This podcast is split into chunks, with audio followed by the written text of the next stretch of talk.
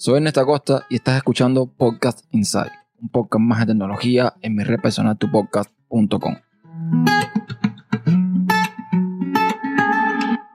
Bienvenidos a un nuevo episodio de Podcast Inside. Hace un tiempo que no publico nada. El último que publiqué creo que hablé cerca de mi hastío para la tecnología, pero bueno, hoy tengo un tema que a lo mejor a algunos les interese y quiero comentarlo. Tengo en mis manos ahora mismo un Google Pixel 3A. Sea, es la, digamos, la gama media de, de Google. Y debo decir que es un teléfono que me resulta bastante interesante. Y eso que tengo la versión pequeña. El teléfono no es para mí, es para mi suegra, con lo cual el uso que se le va a dar no es el que le daría yo. No es un uso tan intensivo. Y me llama mucho la atención porque yo esperaba un teléfono un poco más mediocre por decirlo de alguna forma. Y hasta ahora las pruebas que he estado haciendo, eh, la forma en que lo he estado probando, pues me resulta bastante interesante. Hay otros teléfonos de afuera que quizás cuesten lo mismo y eh, tengan un poco más de prestaciones, sobre todo si son teléfonos chinos, eso está claro. Lo que pasa con este teléfono es que tienes la principal ventaja que yo le veo a cualquier Pixel y es que tienes, por supuesto, el soporte de Google y actualizaciones por tres años más o menos, o tres versiones de Android, para ser más exacto. En la página web dice que viene con, Android 9, pero realmente viene con Android 10. O por lo menos que yo compré ya viene con Android 10. Con lo cual, supongo que tenga actualizaciones para Android 11, Android 12, Android 13 y quizás, en dependencia, puede que para Android 14. No sé. El punto es que yo he estado comparando y eh, hay datos interesantes. Por ejemplo, comparado con el Pixel 3 y comparado con el Pixel 4 en las versiones básicas, no las XL, vemos bastante diferencia. Mientras que el Pixel 4 y el 3 valen 799 dólares, este vale 399. Ahí hay una diferencia bastante grande en cuanto a precio, pero bueno, evidentemente no tiene las mismas prestaciones. Pero ojo, las dimensiones del teléfono, en este caso de altura, tiene 6 pulgadas, mientras que el 3 y el 4 tienen 5,7 pulgadas. Y la pantalla es de 5.6 y el Pixel 3, el normal, es de 5.5 y el Pixel 4 es de 5.7. O sea, hay un punto ahí intermedio que eh, no hace que sea ni un teléfono muy grande ni muy pequeño. En cuanto a la pantalla, bueno, lo tenemos, como les decía, de 5.6 pulgadas con 441 eh, píxeles por pulgada. Es FHD Plus OLED, mientras que el resto es FHD Flexible OLED a 443 píxeles por pulgada y 444 respectivamente. Yo, mm, teniendo un Pixel 3 en la mano, yo realmente no veo una diferencia abismal en cuanto a la calidad de la imagen. Este Pixel 3A se ve muy bien. Sobre todo se ve muy bien si le pones el tema negro. O sea, no tengo quejas de ningún tipo en cuanto a la calidad como tal. Ni sucede lo que pasaba con el Pixel 2 que azuleaba cuando tenías un fondo blanco, ni nada por el estilo. Está muy bien. En el tema de la batería, este Pixel 3A tiene mucho más que el Pixel 3 y el Pixel 4. Bueno, el Pixel 3A tiene 3000 mAh, el Pixel 3 tiene 2915 mAh, pero el Pixel 4 tiene 2800 mAh. Con lo cual, no sé qué está pensando Google con estas cosas, pero me imagino que debe tener una mejor autonomía que el resto de sus hermanos. Tiene, por supuesto, carga rápida, pero no tiene carga inalámbrica. Por supuesto, tenían que recortar por muchos lugares. Otra cosa es que el teléfono es de plástico, bueno, de policarbonato, pero aún así tiene la opción de apretarlo por los lados para lanzar al asistente, con lo cual está muy bien. Y realmente debo decir que no se siente tan plástico, o sea, si tú lo comparas con otro, te das cuenta evidentemente que no es de cristal por el peso, pero la sensación en la mano no es muy diferente a la que puedes tener con el Pixel 3 o con el Pixel 4 o incluso con el Pixel 2. En cuanto a la memoria, estos tienen 4 GB, el Core tiene 6, tiene 64 GB de almacenamiento, que, eh, bueno, con la opción de eh, almacenamiento ilimitado con Google Photos, con videos y imágenes de alta calidad, no máxima calidad, pero sí alta calidad. El procesador es un Snapdragon 670, viene siendo un gama media, pero una gama media potente. Ya les digo, en mi uso diario, que he estado probando con lo típico, escribir mensajes en Twitter, eh, escribir en Telegram, cosas así, ningún problema.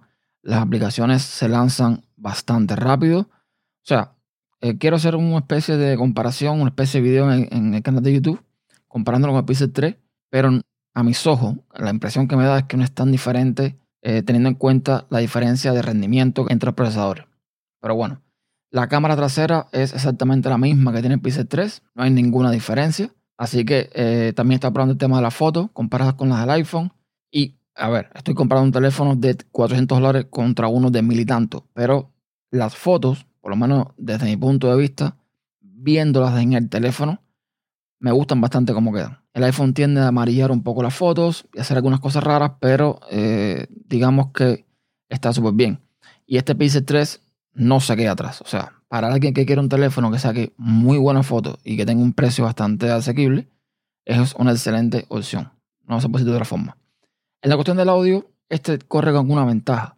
Y es que aunque tiene dos bocinas también en estéreo y tiene audio por USB-C, también cuenta con un jack 3.5. Con lo cual, todo el que quiera o extrañe todavía el jack 3.5 puede encontrar aquí una excelente alternativa. Lo que más me impresionó fue el peso. O sea, yo he acostumbrado al iPhone 11 Pro Max, que es un teléfono premium, un teléfono de cristal, un teléfono que pesa bastante. Agarras este Pixel 3 en las manos y es como una pluma. El lector de huella funciona muy rápido. Las fotos, ya les digo, funcionan muy bien. La pantalla se ve excelente. Con lo cual, ninguna queja. Es cierto que, eh, bueno, ya les digo, no es para mí, es para otra persona. Quizás la resolución de pantalla no es mm, la mejor. Por defecto las letras se ven un poco pequeñas. Pero bueno, no es nada que no se pueda arreglar. Toqueteando un poco las opciones de, de Android. Y bueno, no tiene mucho más que añadir, además de lo que ya se sabe. Tiene todas las ventajas que tiene el resto de los píxeles, la optimización de Android, con sus parches, con sus bondades, con sus cosas. Lo único que no entiendo es que en el fondo de pantalla no tengo opción de escoger los fondos en movimiento. Parece que por la capacidad del teléfono, supongo, de hardware, los tiene deshabilitados. Ahí no, aunque aparecen los cuadros, o sea, sabemos que en los fondos de pantalla de los píxeles, de Android en este caso, cuando tú vas a escoger te salen unos cuadros con unas capturas y el tipo de eh, imágenes que son, si es paisajes, si son texturas, etc. En el caso de Universo en Movimiento y de, y de Viva la Vida, salen esos cuadros pero en blanco. O sea, no me sale la opción de escoger un fondo animado. Pero bueno, esto ya les digo, no es, problema porque es para una persona que no va a estar en estos detalles, en esta bobería.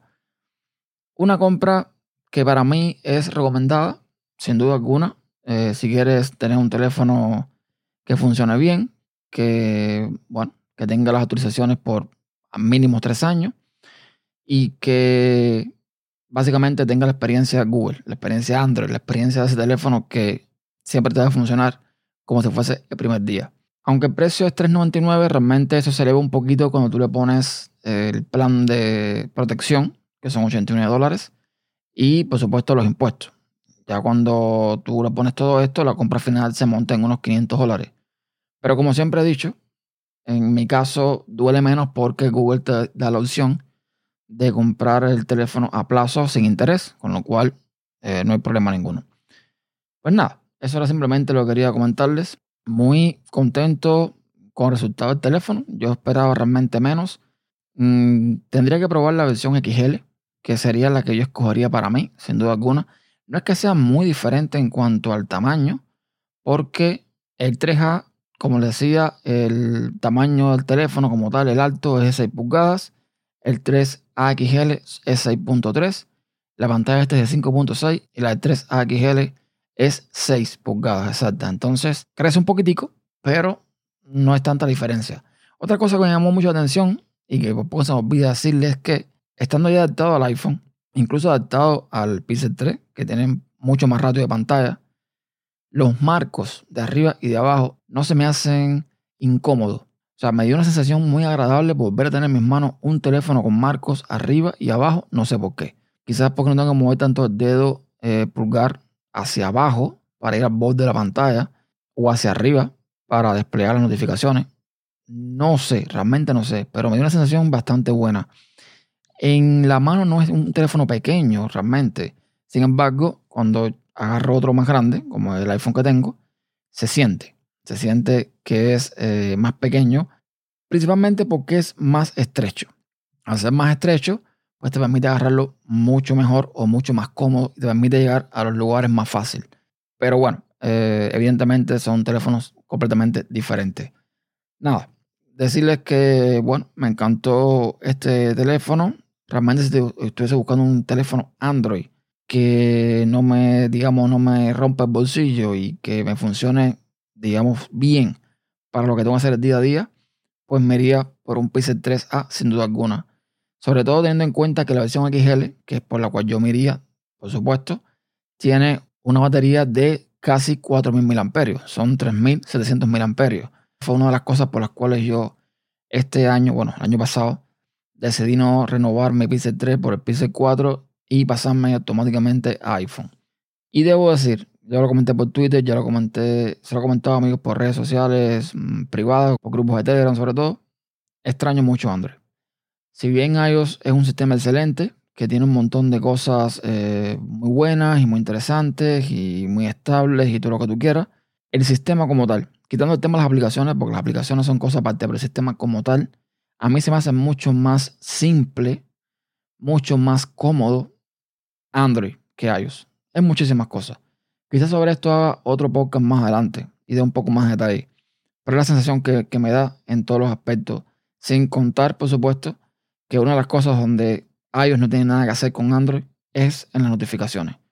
El sistema de notificaciones de Android es una maravilla comparado con el de iOS, que para mí es un desastre, aun cuando ha sido muy mejorado en las últimas versiones de iOS.